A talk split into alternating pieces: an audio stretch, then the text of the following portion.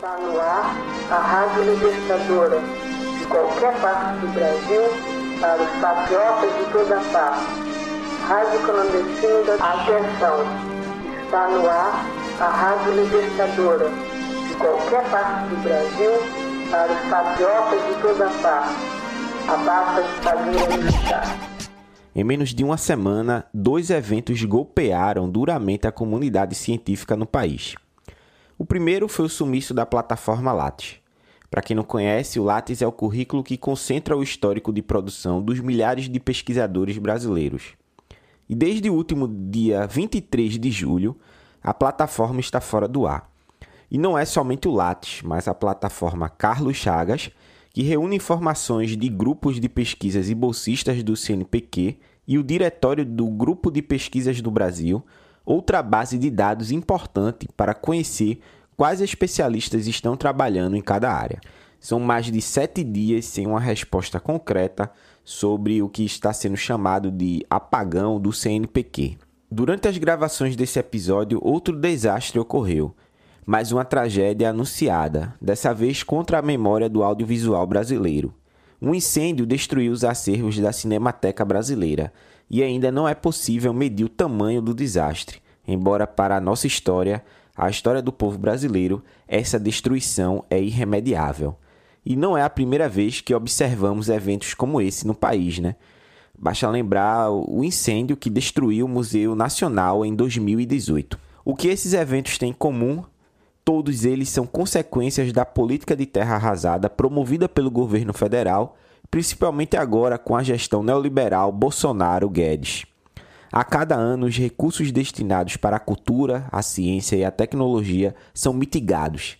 Nesse ano, ao CNPq foram destinados apenas 1,2 bilhão no orçamento, o menor volume de investimentos em 21 anos. A Cinemateca, que vive com a falta de recursos, desde 2020, que só nesse ano cerca de 14 milhões de reais foram cortados dos gastos, prejudicando centenas de trabalhadores que ficaram seus, seus, sem seus salários e foram demitidos sem nenhum direito.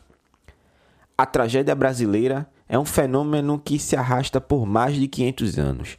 A destruição da nossa história é parte do projeto das classes dominantes é consequência das políticas de austeridades promovida por Paulo Guedes, que valoriza os bancos em detrimento dos nossos patrimônios culturais.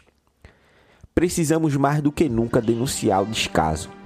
E esse podcast tem assumido desde os primeiros episódios o compromisso na defesa de nossa memória e da nossa história. A A escrita da história é a escrita da luta de classes. Não é à toa que Karl Marx definiu assim as relações entre trabalhadores e seus patrões. Ao longo dos anos, a mobilização de milhares de trabalhadores contra a exploração exercida pelo capital proporcionou a consolidação dos direitos sociais.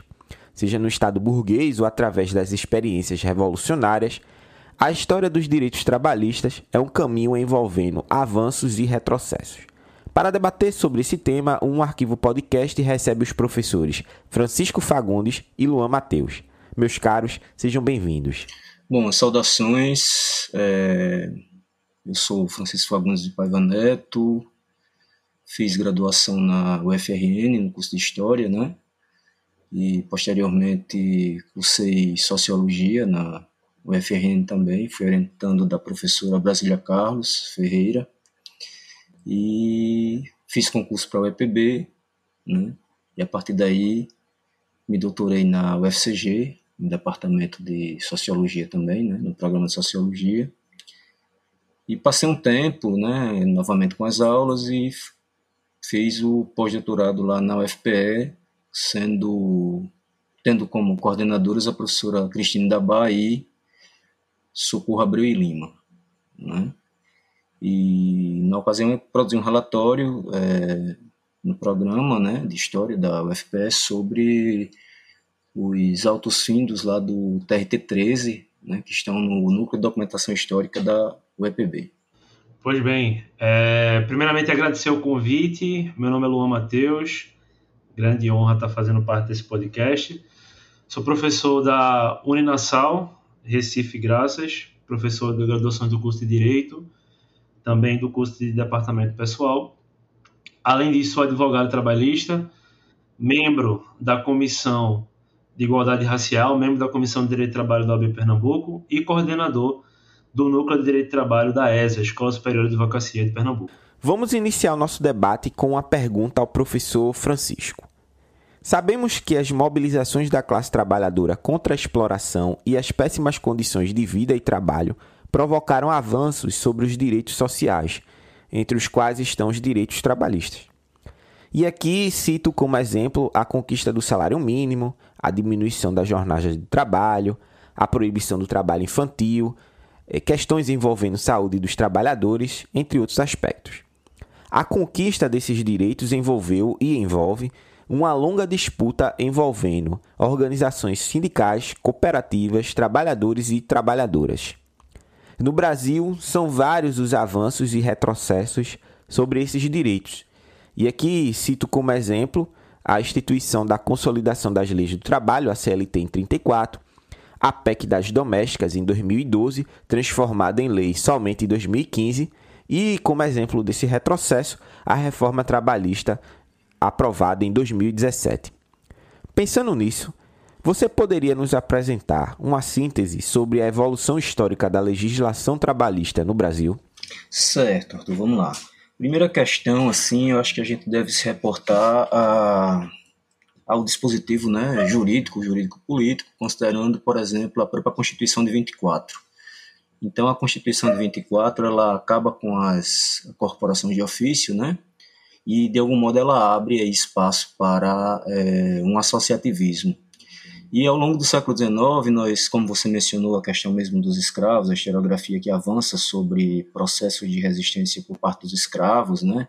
É, greves quando não havia greve, no sentido de que o próprio é, Luiz Negro coloca num dos seus textos, e depois o próprio João José Reis sobre a greve de 57, 1857, em Salvador, né, que os, os, ganha, os escravos é, de ganho, né, que faziam é, conduziam é, produtos, diversos produtos, desde pequenos pacotes a grandes carregamentos, enfim, e que tinham toda uma relação com a ancestralidade africana e uma coisa que é importantíssima, né, que combate exatamente o produtivismo da sociedade burguesa, que é a ideia do trabalho pagão, né, ou seja, aquele trabalho em que você realizou determinadas funções durante o dia e é o suficiente, né, para daí você sair e jogar capoeira, tomar uma pinga, né, encontrar uma namorada no, na praia, né, é, enfim, ir para um, um zungu, né, que era um espaço extremamente subversivo nos quilombos urbanos de Salvador, né, que era um espaço do candomblé, da capoeira, enfim, dos,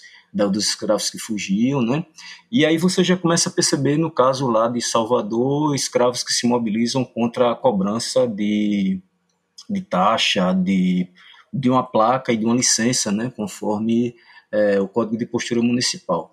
É, em meio a isso também é interessante lembrar de uma greve que acontece em 58, é, em que, diante, desse, diante dessa possibilidade de um espírito, né, de um associativismo, os é, artistas gráficos lá no Rio de Janeiro se mobilizam e realizam uma greve é, enfrentam um patrão, né, e ao mesmo tempo eles recebem apoio do, dos tipógrafos, contudo aí já tem uma ideia de uma aristocracia, de classe, digamos assim, né, porque os artistas gráficos eles olham com desprezo para os tipógrafos, e os tipógrafos viam que se os artistas gráficos avançassem, eles poderiam também obter determinados direitos sociais, e aí tem uma coisa que é muito interessante, né, uma, uma nuance nesse processo, que é exatamente o fato de uma associação mutualista, já ter, né, nesse momento, uma posição é, muito próxima de um sindicato. Né? Então, trata-se da luta por direitos e diversos agentes sócio-históricos se envolvem nesse processo. Né? Desde um delegado de polícia que é acionado para resolver o problema e aí não tem razão de ser, né? e ele, portanto, não enquadra os trabalhadores, ministros né? É, também são acionados e também recebem uma negativa porque a justiça compreende que não era o espaço adequado. E isso, por fim, chega até o imperador, né, que vai funcionar aí como uma espécie de um, um juiz, enfim, de paz, no sentido de que ele vai é, delegar, inclusive, a, a diminuição né, do preço da carne para que é, aquele, aquele é, grupo mobilizado, portanto, politicamente pudesse ter condições melhores de subsistência junto às, às famílias. E meio esse processo temos aí também é, no final da década, meados, é, anos 70, a partir de 70 sobretudo, né, muitos imigrantes que chegam e aquela confusão que é feita correntemente sobre os italianos como se fossem todos socialistas, e a década de 70 é importante a gente frisar que tem o Concílio do Vaticano I, e a, e a Itália, portanto, era é, dividida, né, e depois ela entra num processo de unificação, mas o que unificava toda aquela gente, de algum modo, era um espírito católico, né, e nesse sentido não dá para dizer que todos aqueles militantes eram, eram é, socialistas, inclusive depois existe um debate historiográfico muito sério com relação a isso, questionando né, que os italianos a rigor não eram tão revolucionários como os folhetins eletrônicos de algumas TVs apresentam, né? E desse modo nós temos lá a Constituição de 91, que é, sinaliza de fato para essa ruptura igreja-estado, mas que de todo modo agora ela também é, de algum modo tende a amplificar né, a questão da, do associativismo na medida em que nós temos é, uma modernização que vem desde fora, né, desde a Europa, enfim, é, algumas pressões, depois surge a OIT, né, no início da década de, de 10, e, enfim, as coisas começam a assumir outras configurações. E meio a isso, vale lembrar também que acontece uma greve é, na Bahia, em 1909, né, dos trabalhadores ferroviários, é uma greve muito interessante, porque eles já se mobilizam contra uma postura patronal que os tratava como escravos, né, queria tratá-los como escravos, eles eram homens livres, portanto, o espírito associativo, né, ele tende a ser amplificado com a Constituição de 91, porque a, a escravidão também já, já havia findado, né, e os escravos já procuravam mover um dos paus da baliza no sentido da aquisição de direitos, né, e aí tem uma série de mobilizações dos escravos, enfim. É, ainda, se nós formos pensar essa questão da, da diferenciação dentro é, de determinados grupos ou de determinadas classes, mesmo no movimento de 57 em Salvador, os negros forros, muitos deles não queriam estar com, com os escravos de ganho, né? havia uma, uma discriminação interna entre esses trabalhadores, né?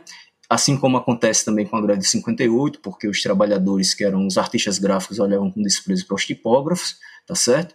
Mas de todo modo nós temos aí, é, sobretudo Rio de Janeiro, São Paulo, né, enfim, é, se a gente se formos pensar o estado do Rio, o, atual estado do Rio e o atual estado de São Paulo, né, tem situações interessantíssimas, né, com relação a isso. E também o Sul, né, com esse contingente de, de, de militantes, enfim, que ingressam, né, no, no, no anarco-sindicalismo, no sindicalismo revolucionário.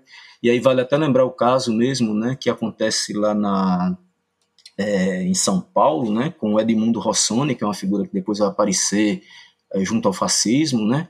que é um professor, enfim, que mobiliza é, trabalhadores é, ensina os filhos dos trabalhadores, e acontece uma greve, e aquela coisa toda, e no caso do Rio Grande do Sul, é, existe lá a tentativa do, dos positivistas gaúchos, né, guiados por é, Castilhos né, e por é, Borges de Medeiros com relação aos trabalhadores, que era preciso incluir os trabalhadores na agenda positivista, tá certo? É, eles deveriam ser cooperadores, portanto, dos seus patrões, então a, o sentido da subalternidade é, é mais uma vez afirmado. É, no, no, transcurso desse processo tem o caso mesmo do Washington Luiz, que procurava ter uma legislação que pudesse nacionalizar as questões de trabalho, mas que o, os parlamentares gaúchos eram contrários a isso, né? E daí vem a, o chamado movimento de 30, a Revolução de 30, que procura desqualificar toda a aquisição é, voltada para o mundo do trabalho lá do, do Austin Luiz. Né? E com a Revolução de 30, de fato, nós começamos a perceber algumas questões, porque há uma abertura, portanto, para os direitos do trabalho, e aí o direito a essa institucionalização ela passa por uma espécie de uma tutela também, né, de um controle sobre os trabalhadores.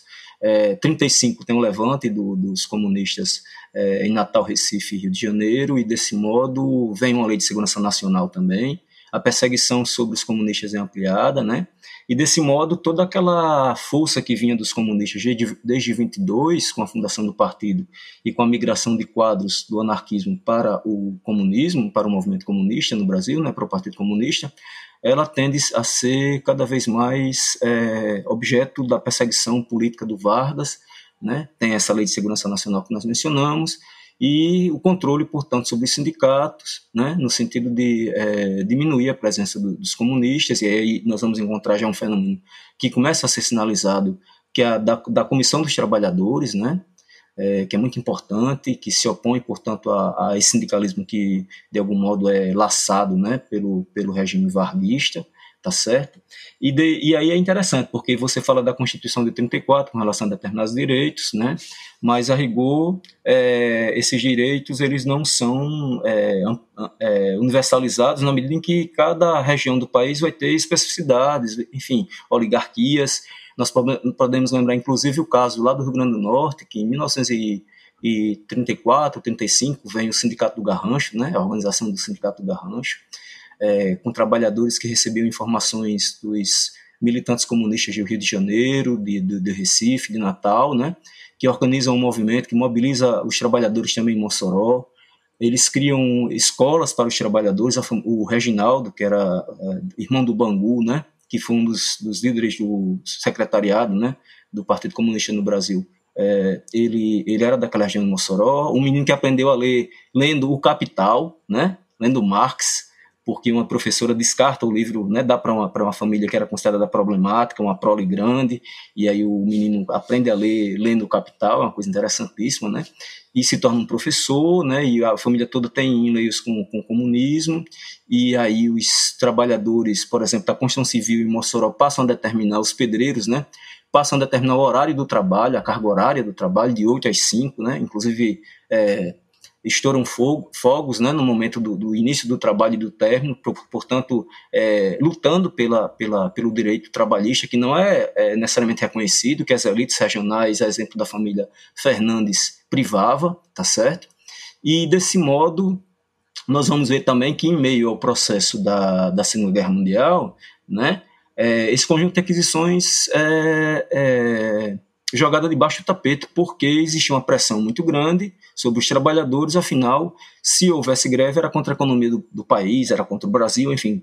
É, muito comumente os governos autoritários adotam esse tipo de, de posição. Né?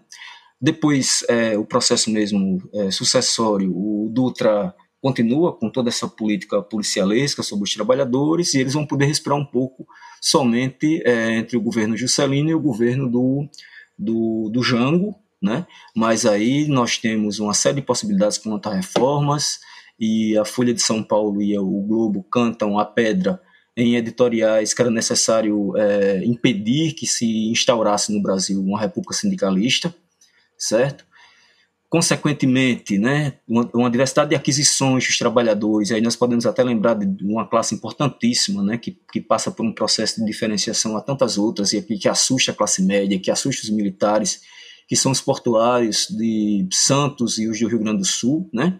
Inclusive os do Rio Grande do Sul muitos, muito ativos e relacionados ao grupo, aos grupo, ao grupo dos 11 do Brizola. E, e aí a, a Folha e, a, e, o Globo né, colocam exatamente é, a, o risco né, de, de, uma república sindicalista e tal, em meio a todo aquele processo da Guerra Fria, né?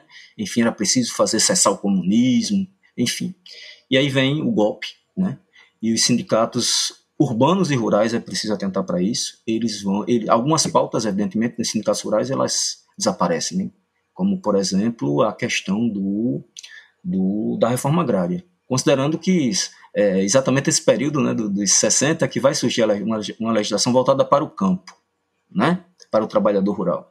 É, e aí tem uma coisa que é preciso também é, levar em conta, que nesse, durante esse período os sindicatos mais parecem agências do INSS ou postos de saúde, né?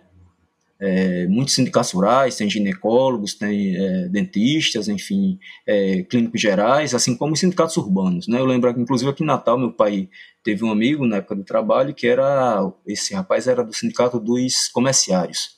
Né? E os sindicatos comerciários eram um sindicato completamente é, manobrado pelos patrões, enfim, né?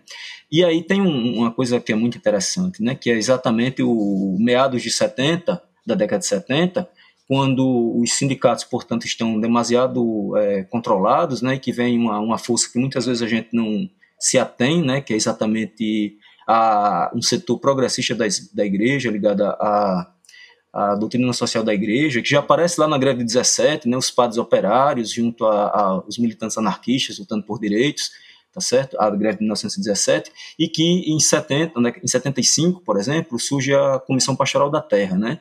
E a Comissão da Pastoral da Terra começa a reivindicar uma série de direitos para trabalhadores rurais, assim como a reforma agrária.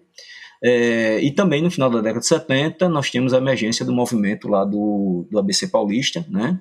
Enfim, a, inclusive São Bernardo como uma cidade greve, né, a cidade que enfrenta a polícia, né, porque todo mundo estava muito junto, e era uma luta ampliada pela questão da moradia, do transporte, da segurança, né, da habitação e, do, e pelo direito dos trabalhadores, né, enfim, é um soco realmente na, na, ditadura militar. E em meio a esse processo, nós vamos ver né, desdobramentos com relação à criação da CUT, é, um racha aqui da origem à CGT, né, e um sindicalismo resultado que é a força sindical.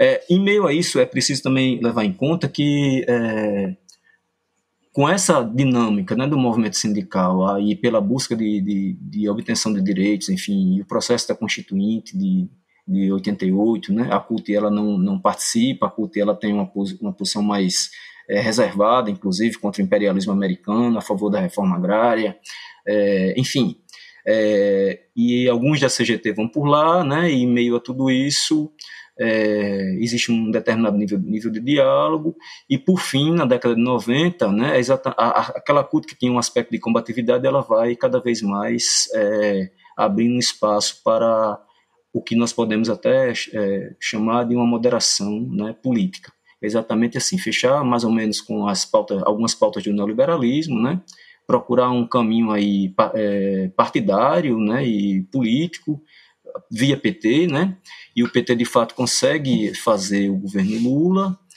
e, e a CUT, portanto, vai colaborando né, com algumas dinâmicas que já são inerentes ao processo do, do neoliberalismo, tendo o PT como uma tábua de salvação.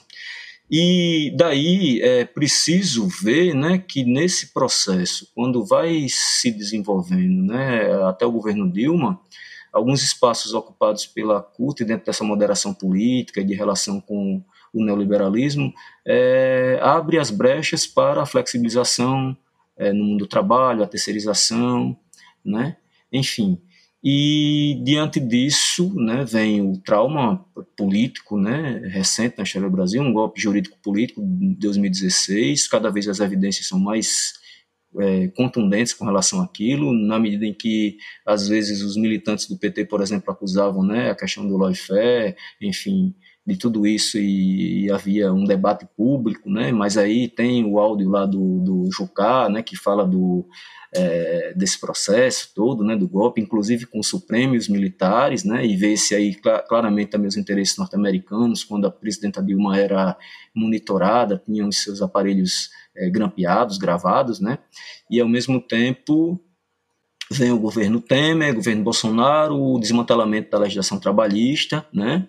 E, consequentemente, é, um esmagamento né, de uma tradição de luta, de algum modo, porque, é, enfim, existem umas centrais sindicais que estão empoderadas, né, disputando espaço entre si, é, existem várias centrais sindicais, elas, elas se tornam até mais importantes do que os próprios sindicatos, né?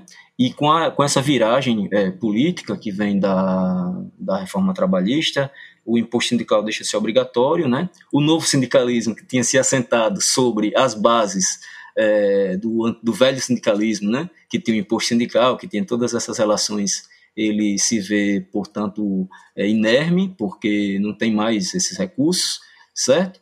E desse modo, né, hoje só resta a CUT, a Central Única dos Trabalhadores, uma esperança de que o PT volte e que possa, de algum modo, manter né, aquele espaço privilegiado que a CUT teve, né, embora distante, distanciada das, das bases. Né? E essa, é uma, esse é um grande problema, né? porque é, as bases, de fato, estão completamente desarticuladas. Existe uma série de movimentos, mas movimentos diversos com pautas identitárias e tal, e que o encontro, né, nessa encruzilhada da história ainda não aconteceu. Então, pelo menos são algumas avaliações que eu faço a partir né, de, de um olhar é, de quem tem trabalhado com esses conteúdos e, e até mesmo como alguém que, é, que milita em determinados espaços, que visualiza o que está se processando na sociedade é, nacional, né? e que ao mesmo tempo é, termina às vezes né, nos esgotando as energias porque tudo de inimaginável que poderia acontecer num país como o Brasil é, está acontecendo e, e parece que nada está acontecendo, né? Então existe um assustador silêncio é, da população quanto a tudo isso, é, a mortandade, a falta de, de, vacinas, o desemprego crescente, né? Gente fazendo fila para receber ossos em é, quando o país é um dos grandes, é um dos maiores produtores de carne do mundo, né? O agronegócio tomou de conta de tudo, o capital financeiro, nunca a burguesia lucrou tanto, ganhou tanto dinheiro como agora, né? As desigualdades se ampliando e nós estamos batendo cabeça. Eu acho que é mais ou menos isso, a tua síntese, né? Essa síntese tão doída. Desde o começo do episódio, faço questão de enfatizar as relações de avanços e retrocessos envolvendo as leis trabalhistas. Um exemplo que podemos discutir são as consequências provocadas pelos pelo golpe de militar de 64 e a deposição da presidente Dilma Rousseff em 2016. Os empresários falam de uma modernização das leis, das relações de trabalho, mas os impactos que atingem diretamente a, a vida dos trabalhadores são maiores. Desemprego, instabilidade e precarização. Quatro anos atrás, em 13 de julho de 2017, foi aprovada uma reforma trabalhista que pretendia desburocratizar as relações no ambiente de trabalho. É o velho, você pode negociar o seu salário com o seu patrão. O resultado de, dessa, dessa legislação nós vemos hoje. 14 milhões de desempregados, relações de trabalhos estabelecidas através da precarização, entre outras questões. Enfim, um verdadeiro desastre. Assim, Luan, minha pergunta para você é a seguinte: quais as consequências que a reforma trabalhista aprovada em 2017 trouxe para a vida dos trabalhadores? Bem, perfeito, Arthur. É, o que acontece? No primeiro momento, é importante a gente falar, mencionar, de que a reforma trabalhista, assim como o Arthur mencionou, veio com uma falsa promessa de geração de emprego. Mas isso só realmente foi para enganar a grande população que não tinha um conhecimento mais aprofundado sobre a causa. Porque quando a gente para para analisar o próprio projeto de lei que vem alterar grande parte da CLT, a gente analisa que é um projeto já muito antigo e defasado, inclusive com a legislação que a gente tinha na época.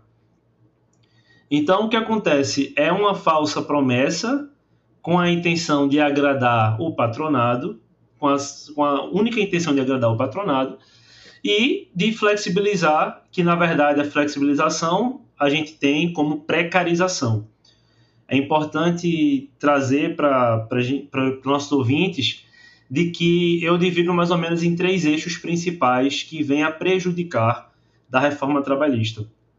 O primeiro eixo que eu queria mencionar é quanto ao acesso propriamente à justiça do trabalho. O que acontece? A justiça do trabalho, por várias e várias vezes, tem sua autonomia, é, vamos por assim dizer, ameaçada. Acredito que pelo menos uma vez no ano a gente tem alguma declaração de, do, da parte do governo tentando derrubar a justiça do trabalho, com a falsa alegação de que não existe esse trabalho em outros países, que é uma grande mentira, e de que ela simplesmente só faz gastar e não resolver problemas. Então, mais uma vez, a gente tem que estar sempre vigilante. Por quê? Quando a gente para para analisar a reforma trabalhista como um todo, a gente tem mudanças tanto da parte material do direito do trabalho quanto da parte processual. E a gente tem um, um, uma questão muito importante processual que mexe diretamente com a busca dos direitos na justiça do trabalho. A gente para para analisar que há o surgimento da sucumbência recíproca. E o que seria a sucumbência recíproca? O que seria essa sucumbência?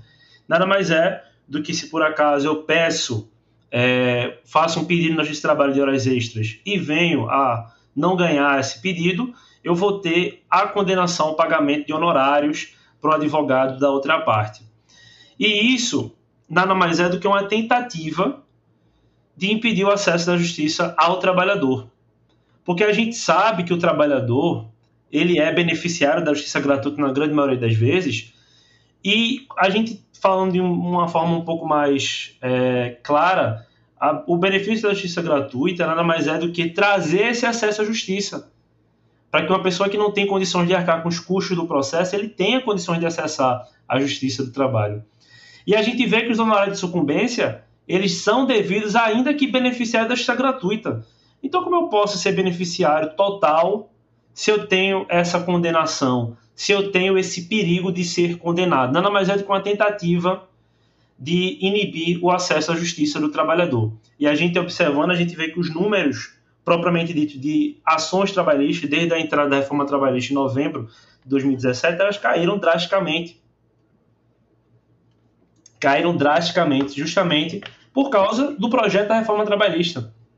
Em outra parte, nós temos a, a questão que a gente consegue observar na CLT, que se diz da liquidação dos pedidos da reclamação trabalhista. É, antes da reforma trabalhista, nós fazíamos o pedido na, na, nossa petição inicial, então a gente, por exemplo, requeriria um valor de horas extras, indicaria o valor das horas extras, mas aquele valor, aquela matemática, aquele cálculo, ele só seria apurado mais um pouco à frente no processo. E aí a reforma trabalhista traz essa novidade que a peça já deve vir com esse valor.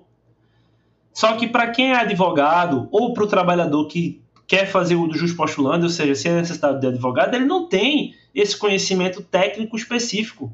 Então, mais uma vez, a reforma trabalhista no campo processual dificultando o acesso à justiça do trabalhador, dificultando o acesso de direitos inerentes.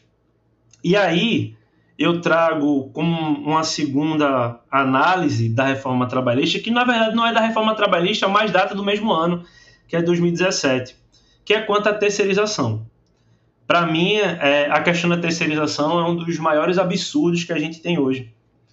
O que acontece? A terceirização passou por mais de três anos sem lei específica. A gente não tinha lei de terceirização. A terceirização ela passou mais de 30 anos sendo unicamente baseada numa súmula, que é a súmula 331 do TST. E aí o que acontece? A gente tem a terceirização, é importante explicar para os ouvintes o que é, que nada mais é que três sujeitos. Tá? A gente tem o trabalhador, a gente tem a empresa contratante e a empresa prestadora de serviço. Então, vamos supor que eu tenho um trabalhador, ele tem o seu vínculo direto, a sua carteira assinada pela empresa A, mas ele presta serviço na empresa B. Essa terceirização ela pode ser temporária ou de tempo indeterminado. A temporária, é interessante a gente falar, que a gente tem a, a, a legislação da temporária, que é a Lei 6.019, desde 74. Desde 74 que a gente tem a temporária, salvo engano, no governo de Médici. E o que acontece? A lei de trabalho temporário, ela traz um, um, uma questão importante que eu queria mencionar, porque a gente teve um julgamento recente, faz uns dois meses, do Supremo Tribunal contra isso, do Supremo Tribunal Federal, que é o seguinte, a lei de trabalho temporário, que é uma espécie de terceirização, mas menos gravosa, porque ela tem tempo para acabar, ela permitia a isonomia salarial, que é aquele trabalhador que vai substituir de forma temporária transitória receber o mesmo salário daquele que ele está substituindo. A lei de terceirização que veio em 2017, ela adentra na lei de trabalho temporário, com a, a, colocando alguns novos artigos, e o que choca a, a todos que são estudiosos do assunto é que a gente tem a possibilidade de o trabalhador não receber o mesmo salário. Então, o que acontece? A gente tem o trabalhador temporário, que é menos gravoso para o trabalhador. A gente tem o trabalhador terceirizado, que é muito mais gravoso, porque ele não tem tempo. Ele pode passar 5, 10, 15 anos trabalhando daquela forma. E ele simplesmente não tem direito a receber o mesmo salário. E o que acontece? Isso foi ajuizado, foi levado para o judiciário, chegou no Supremo Tribunal Federal para decidir quanto à isonomia salarial. E o caso é muito interessante para a gente ver como tudo está hoje orquestrado. Por que eu falo que está orquestrado? O caso tratava-se sobre um funcionário terceirizado que pedia o mesmo salário de um funcionário da Caixa Econômica Federal. O ministro Marco Aurélio estava como relator, voltou pela isonomia salarial, por entender que era devido à isonomia salarial, já que eles exerciam a mesma função. E quando de repente a gente tem um voto divergente de Luiz Roberto Barroso, que traz, pasmem, traz como, como justificativa pela não isonomia salarial a livre iniciativa. Livre iniciativa do mercado. Caracterizando o que foi a reforma trabalhista, que é o interesse do capital acima de tudo, acima das vidas. É isso que a gente tem hoje. Hoje a gente tem empresas que o funcionário morre, ele simplesmente coloca é, coloca uns tapumes e continua funcionando, porque o lucro é muito mais importante do que a vida de um funcionário. E o Supremo Tribunal Federal acaba por referendar isso, quando dá essa decisão dizendo: não, a empresa tem a opção de procurar mão de obra mais barata. Isso é precarização do trabalho. Isso é precarização do trabalho. Hoje nós vivemos num momento de retrocesso. A gente não pensa mais o que é que a gente pode avançar. Hoje a gente pensa o que é que a gente não pode retroceder. A gente vive num momento de retrocesso em que por muitas vezes o trabalhador é o grande alvo dos retrocessos. É o grande alvo dos retrocessos. E não bastasse essa questão da isonomia, hoje a gente tem dentro da terceirização a terceirização irrestrita. E, e o que danado seria essa terceirização irrestrita? Hoje nós temos a possibilidade de ter professores, por exemplo, da Universidade Federal de Pernambuco, terceirizados. A gente pode ter hoje qualquer cargo que você imaginar terceirizado. A gente tinha a vedação da atividade fim da empresa da súmula 331, mas com a, a, a criação da lei em 2017 da terceirização, foi permitida a terceirização restrita. Então imagine que hoje num banco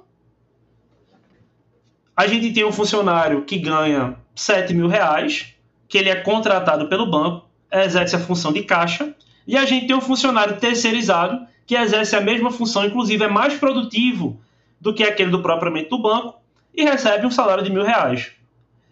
E aí que eu entro no terceiro ponto propriamente dito, que é a monetização da saúde do trabalhador. Eu acho que é uma das grandes marcas da reforma trabalhista. A monetização da saúde do trabalhador. Hoje, a gente tem a possibilidade de trabalhar 12 horas sem intervalo. A reforma trabalhista, ela colocou na jornada 12 por 36 a possibilidade de você trabalhar 12 horas sem direito a ir no banheiro sem direito a fazer uma pausa para um lanche, sem direito ao almoço. Ah, mas ele vai ser reembolsado por aquilo ali em dinheiro. Mas até que ponto o capital vale mais do que a saúde? É isso que a gente tem hoje. A gente tem hoje a possibilidade de um trabalhador que faz a mesma coisa, a mesma função, o mesmo grau de produtividade, mas que um que vai receber 10 vezes, 10 vezes mais do que você.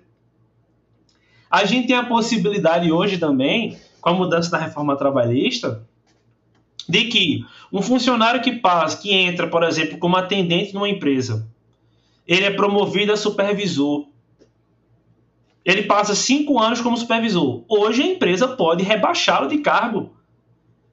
Imagine para um trabalhador que já não é fácil, quando ele chega no supermercado e vê que o seu poder aquisitivo, que o seu salário não paga praticamente nada, e ele tem essa redução de salário.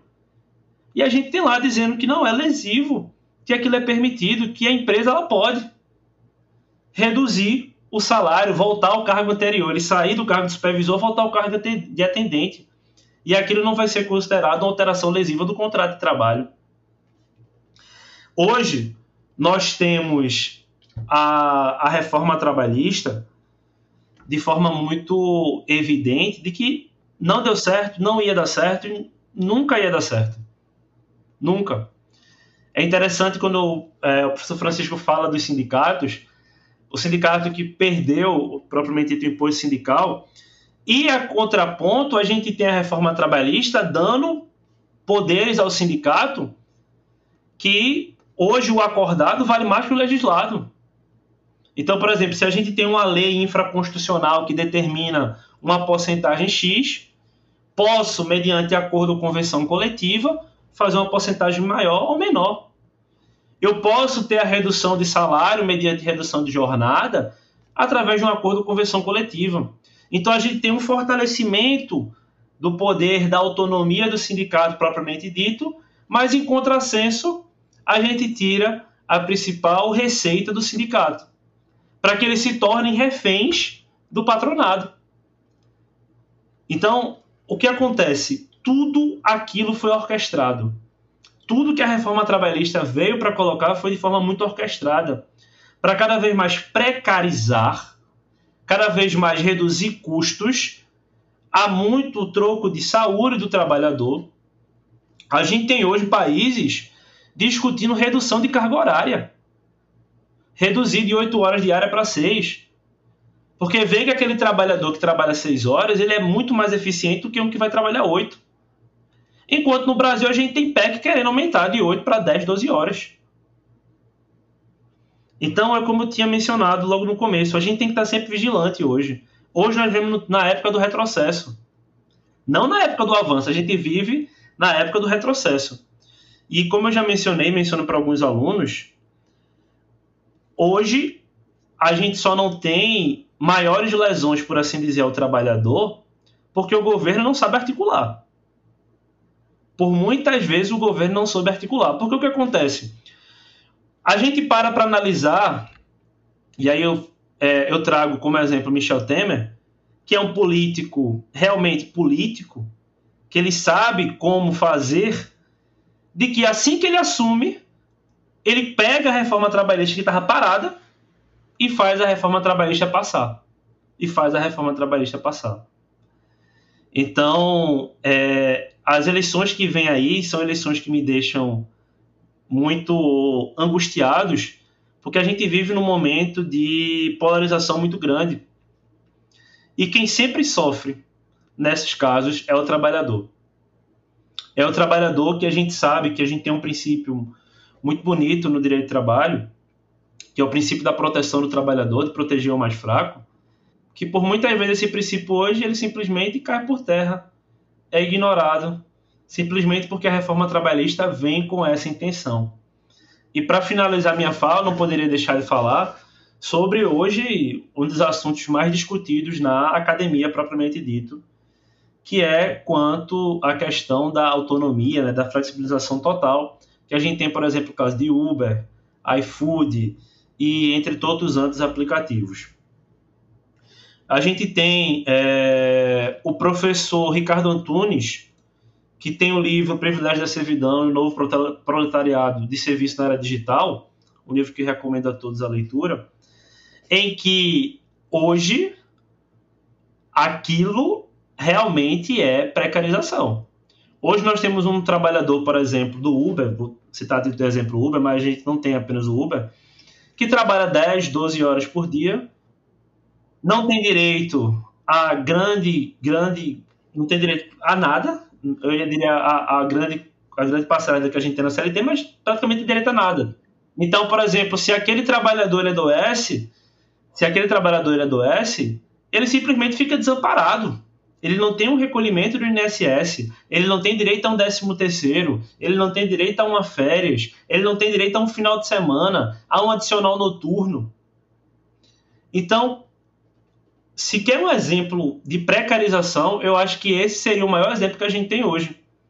E o que acontece? A gente tem, por exemplo, a Inglaterra decidindo que existe o vínculo empregatício, enquanto o nosso Tribunal Superior do Trabalho aqui no Brasil diz que não tem. Diz que não tem. E quando a gente para para fazer uma comparação, eu sei que é difícil fazer essa analogia, mas de legislação trabalhista entre, por exemplo, a Inglaterra e a brasileira, a legislação brasileira é muito mais rígida do que a legislação da Inglaterra. E a Inglaterra reconheceu, enquanto a gente tem algumas decisões de passagem de tribunais não reconhecendo o vínculo empregatício, dizendo que faz parte da livre iniciativa de mercado. Então hoje a gente tem cada vez mais o capital mandando. E o grande e o grande a, a, a grande parcela de que sofre desses mandos do capital é o trabalhador. Percebemos que a reforma trabalhista nos impôs uma nova relação de trabalho. A desmobilização dos trabalhadores foi intensificada com o enfraquecimento dos sindicatos na mediação dos conflitos, a precarização alcança outros patamares. Nesses últimos dias, o futuro ministro do Trabalho, talvez já ministro do Trabalho, Onyx Lorenzoni, anunciou a criação do alistamento civil voluntário, que entrega uma promessa de emprego para os jovens entre 18 e 24 anos, submetidos a uma jornada de trabalho de 40 horas semanais, divididas em três dias da semana, sem nenhum vínculo empregatício. Ao mesmo tempo, essas, esses desafios, essas dificuldades, nos impôs horizontes, novos horizontes nessas relações. Cooperativas de trabalhadores autônomos são fundadas, entregadores de aplicativos se organizam em sociedades, e aqui faço um comentário sobre a prisão arbitrária de Paulo Galo e Jéssica, que até agora estão detidos por supostamente terem ateado fogo na estátua do assassino de indígenas. Para quem não conhece, Galo é um dos articuladores do Entregadores Antifascista e do coletivo Revolução Periférica, uma das principais vozes contra a exploração exercida pelas startups de aplicativos no país, e Jéssica é a sua esposa, né? mãe de uma criança de 3 anos que, até o final da edição desse podcast, continuam presos é, sobre a, a, a tutela do Estado. Volto agora para o nosso debate com uma provocação. É possível que a precarização das relações de trabalho possibilitem a reorganização da classe trabalhadora na reconstrução de sindicatos, é, construção de cooperativas, ou até mesmo permita a construção de uma greve geral no país? É, bom, enquanto o Arthur estava falando aí, né, fazendo as reflexões, preparando, portanto, a pergunta, né, eu fiquei pensando como a, existe uma regulamentação que desre, desregulamenta, né? E essa, desregu, essa regula, é, regulação que desregulamenta, ela é demasiado preocupante, né? Sobretudo porque eu até lembro, né, tem um livrinho é, pequeno, né, do Florestan Fernandes sobre revolução e tal, e aí ele colocava exatamente uma questão assim, né, de que, lógico que é um processo mais complexo, né, mas se as reformas no Brasil, como o Ralph Miliband diz, né, discutindo sobre algumas reformas na, na Europa, ele diz que algumas reformas são tão duras, né, como revoluções, entendeu? Então, assim, é, quando, por exemplo, Arthur lembra né, o exemplo do, do Galo, né, com os, os riders antifascistas, enfim, os entregadores antifascistas, eu tenho acompanhado páginas da Itália, da Espanha, né, de alguns países dos riders, né, e aí os caras, eles têm conseguido avançar nesses, nesses lugares com relação a algumas cooperativas, né, aqui no Brasil, a impressão que deu, que pelo menos que eu tenho, né, é que tem sido mais tímido, certo? Inclusive, acho que a CUT chamou, alguns centrais é, chamaram, né? E, enfim, acho que para dar uma assessoria, para tentar articular, mas me parece que a coisa é, não avançou, pelo menos é, é uma impressão que eu tenho, eu posso estar desavisado, né? E posso estar é, equivocado, e torço para isso, né?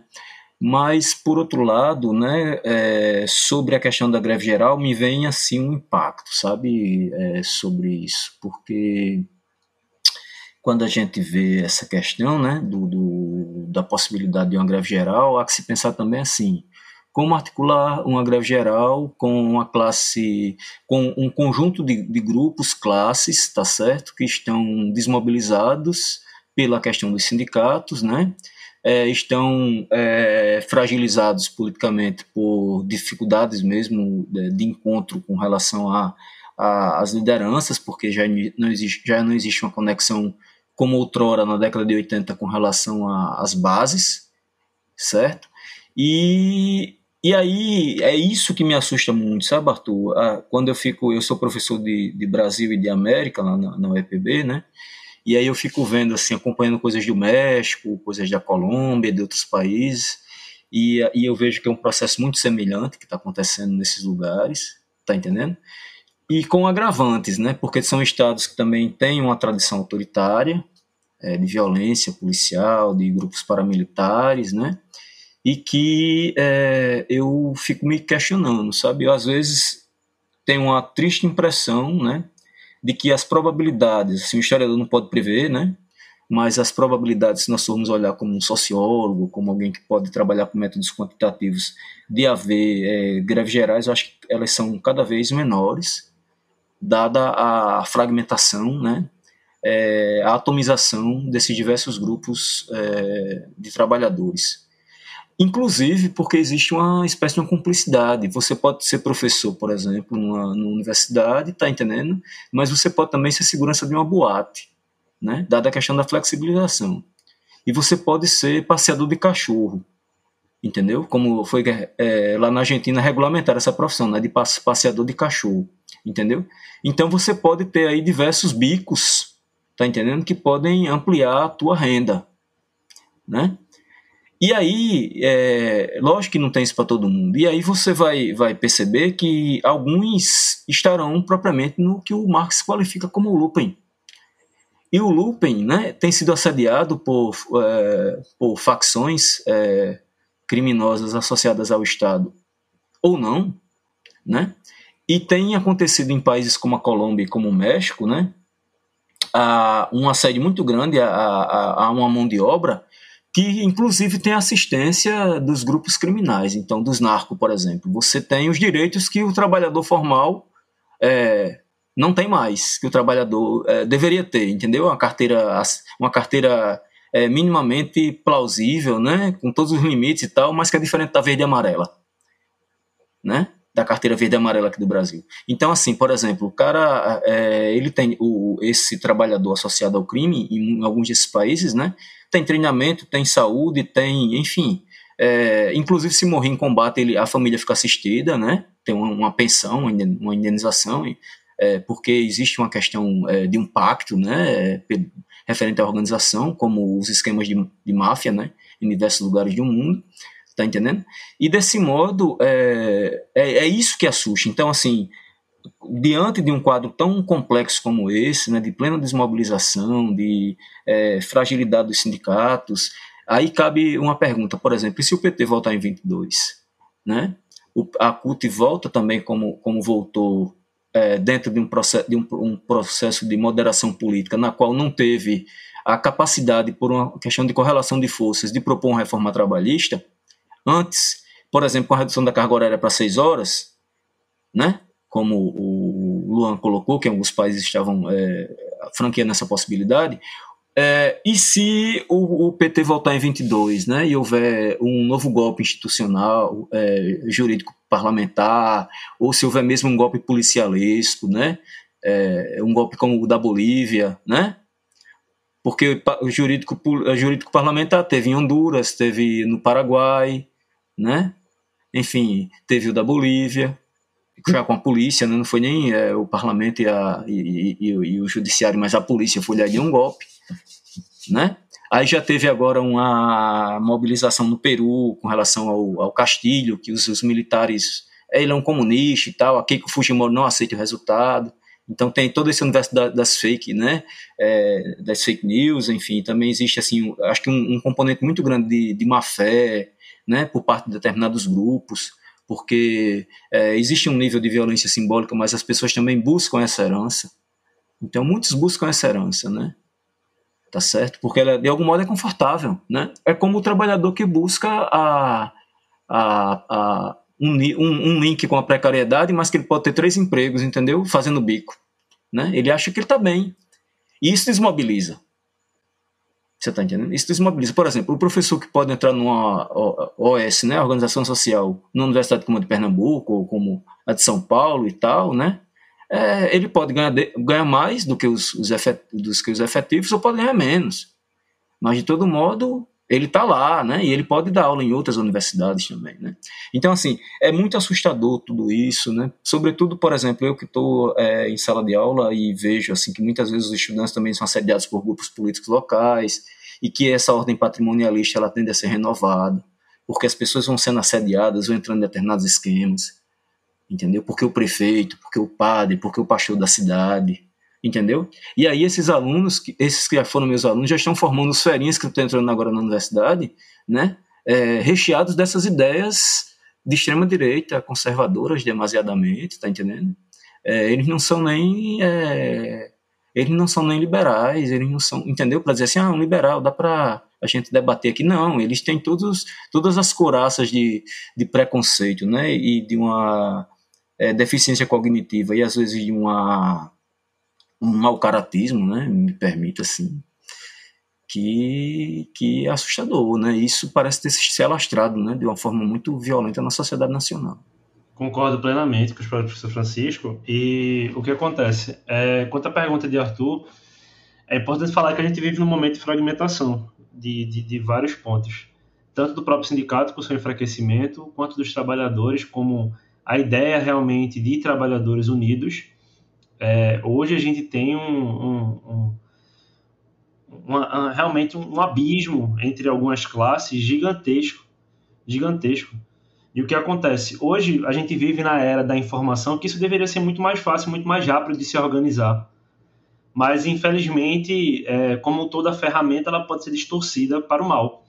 E é isso que a gente acontece hoje. Hoje as grandes mídias são, na minha opinião, uma das grandes, é, uma das grandes, uma das grandes responsáveis por impedir, por exemplo, esses movimentos de forma mais efetiva, propriamente dito. Porque a gente vive hoje na época da fake news em que simplesmente é, eu chego para ministrar aula na faculdade e o aluno, se eu menciono Marx, ele vai achar que eu sou comunista e vai achar que está ligado ao demônio e por aí vai.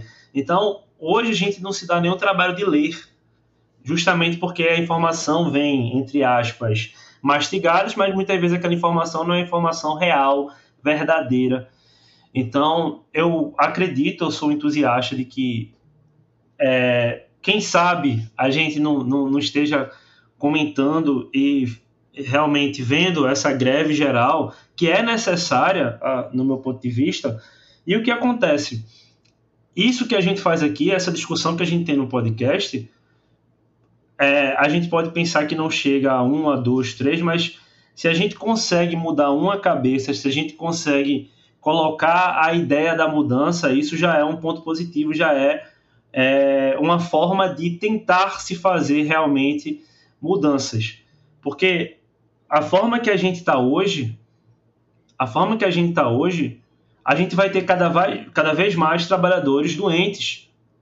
A gente sabe que a depressão é, é, é o, o, mal do século, a gente tem cada vez mais o trabalhador adoecendo cada vez mais o trabalhador adoecendo por cargas horárias é, gigantescas. A gente tem, por exemplo, hoje a questão do teletrabalho, que você não tem o controle de jornada, então você pode trabalhar 10, 12, 13 horas sem receber hora extra. Você não tem o direito à desconexão, que é simplesmente você saber que você chegou em casa e você está de folga. Não, você fica naquela síndrome que seu celular vai tocar e você vai receber uma mensagem, você vai ter que fazer uma atividade, vai ter que realizar uma planilha então, cada vez mais a gente vai ter pessoas adoecendo em virtude do trabalho. E para que isso não aconteça, a gente precisa se mobilizar, a gente precisa se unir. E por isso que eu recomendo sempre aos meus alunos a leitura do manifesto, porque eu acho que a frase de hoje seria justamente de trabalhadores univos. É isso que a gente precisa. Mais uma vez agradeço pelas contribuições dos professores e Agradeço por terem aceitado o convite e participar aqui do, do nosso episódio. E como é de costume, ao chegar no final do episódio, gostaria que vocês pudessem fazer algumas considerações finais e, se possível, deixar algumas recomendações para os nossos ouvintes. Ai, é, vamos lá, né? Bom, eu penso que nós precisamos olhar com muito vagar e com muito carinho né, para a literatura é, marxiana, enfim. O, o Luan foi muito feliz no comentário acerca do, do manifesto. Né? É, os livros do, do Marx, o Capital, né, o Gramsci, entendeu? Que já é, preocupava né, os militares no Brasil já na década de 60, né? É, quando chegou a primeira edição no Brasil em 68 enfim, eles já tinham atenção para esse autor, né? E eu tenho um livro que é um tijolo, né, que eu, que eu gosto bastante, para mim é um livro que está sempre perto, que é exatamente esse aqui, né, Os Sete Pilares da Sabedoria, é, de T. Lawrence, né? do chamado Lawrence da Arábia, né?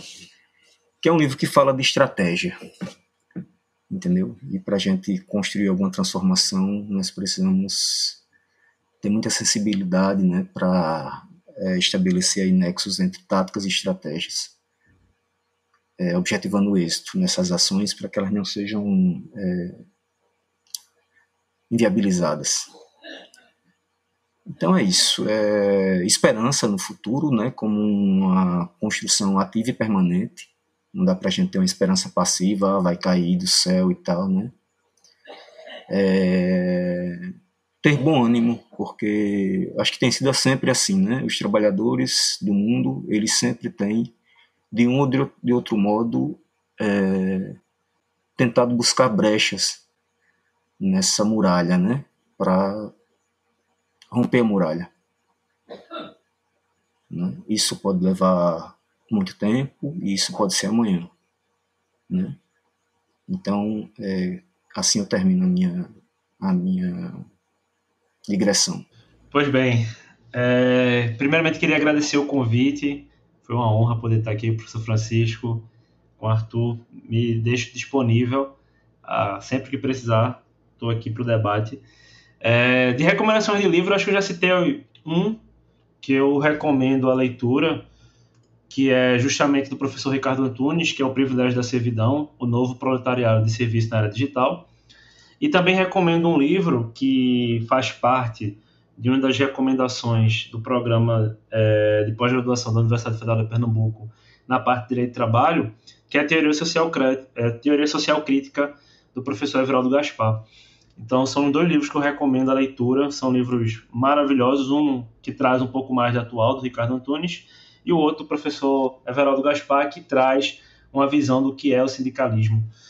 Bem, e como palavras finais, eu acho importante a gente trazer é, a palavra de esperança. Esperança de dias melhores. Eu acho que quando a gente abre as notícias, quando a gente abre o jornal, é difícil ter esperança. A gente vendo o que está se desmontando propriamente no Brasil. São vários e vários lugares de desmonte, né? A gente tem diversas, diversas instituições sendo atacadas, diversos direitos sendo retirados, e o direito de trabalho não é um que se salva disso. Então a gente precisa cada vez mais se unir, se mobilizar por buscar melhores condições de trabalho, melhores condições de vida e que o Estado cumpra o seu papel, que por muitas vezes só quer cumprir realmente para quem é da burguesia.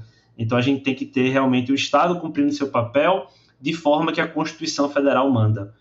E assim chegamos ao fim de mais um episódio. Não esqueçam de compartilhar um arquivo do podcast nas suas redes sociais e espero que tenham gostado. Fiquem bem e mantenham a esperança em dias melhores. Até uma próxima.